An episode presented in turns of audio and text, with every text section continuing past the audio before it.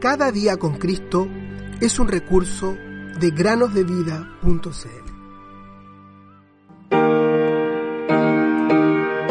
Procura con diligencia presentarte a Dios aprobado, como obrero que no tiene de qué avergonzarse.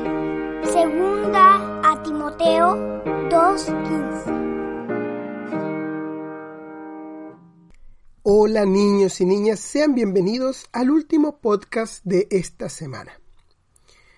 Hemos estado considerando a Jeremías, esperamos que esto los anime a leer el libro de Jeremías, a aprender más acerca de la vida de este profeta y de las cosas importantes que él escribió en su libro.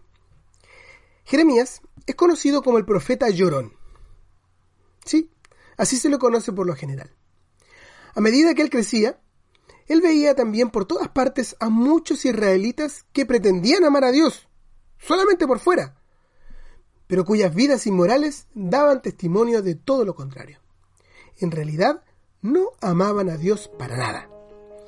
Jeremías vivía tan cerca de Dios que tenía algo del dolor que había también en el corazón de Dios a causa de la infidelidad del pueblo y también a causa de su desobediencia.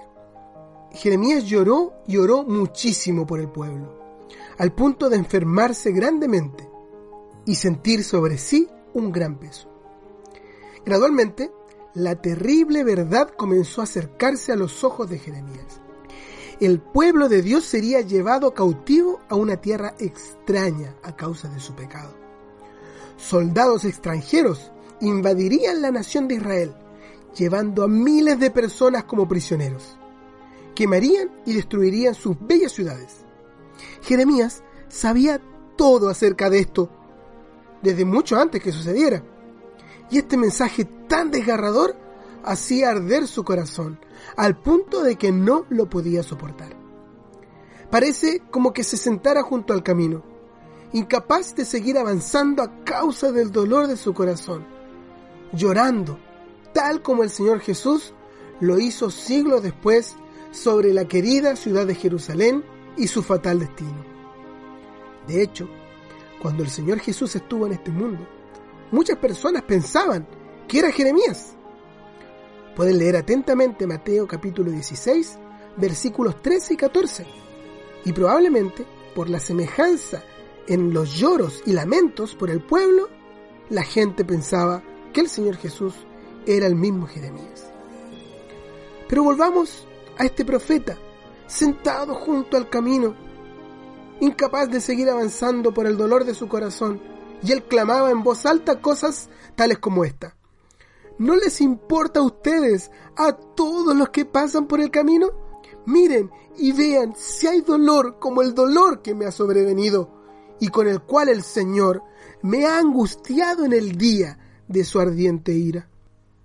Lamentaciones de Jeremías 1.12 sin embargo, también debemos añadir que aunque el pueblo fue llevado cautivo, 70 años después, muchos, miles de judíos volvieron a la tierra de Israel. Jeremías continuó advirtiendo al pueblo de esta forma, avisándoles de la destrucción que pronto iba a caer sobre ellos. Sin embargo, muy pocos escucharon. Incluso algunos se reían de él. ¿No es similar a lo que muchas personas hacen hoy en día? Personas que se ríen y se burlan del Evangelio. Se les dice que van camino al infierno, que la única escapatoria es recibir a Jesús como Señor y Salvador, pero se ríen o ni siquiera prestan atención al maravilloso y gratuito don de Dios, la salvación en Jesucristo. Muchos de nuestros vecinos o compañeros evitan hablarnos, pues no quieren escuchar acerca de Jesús.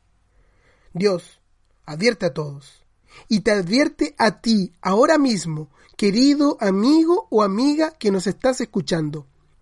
Hace la advertencia de que no seas como el pueblo de Israel, no seas como aquellos que hoy en día no prestan atención al mensaje de las buenas nuevas de salvación de Dios.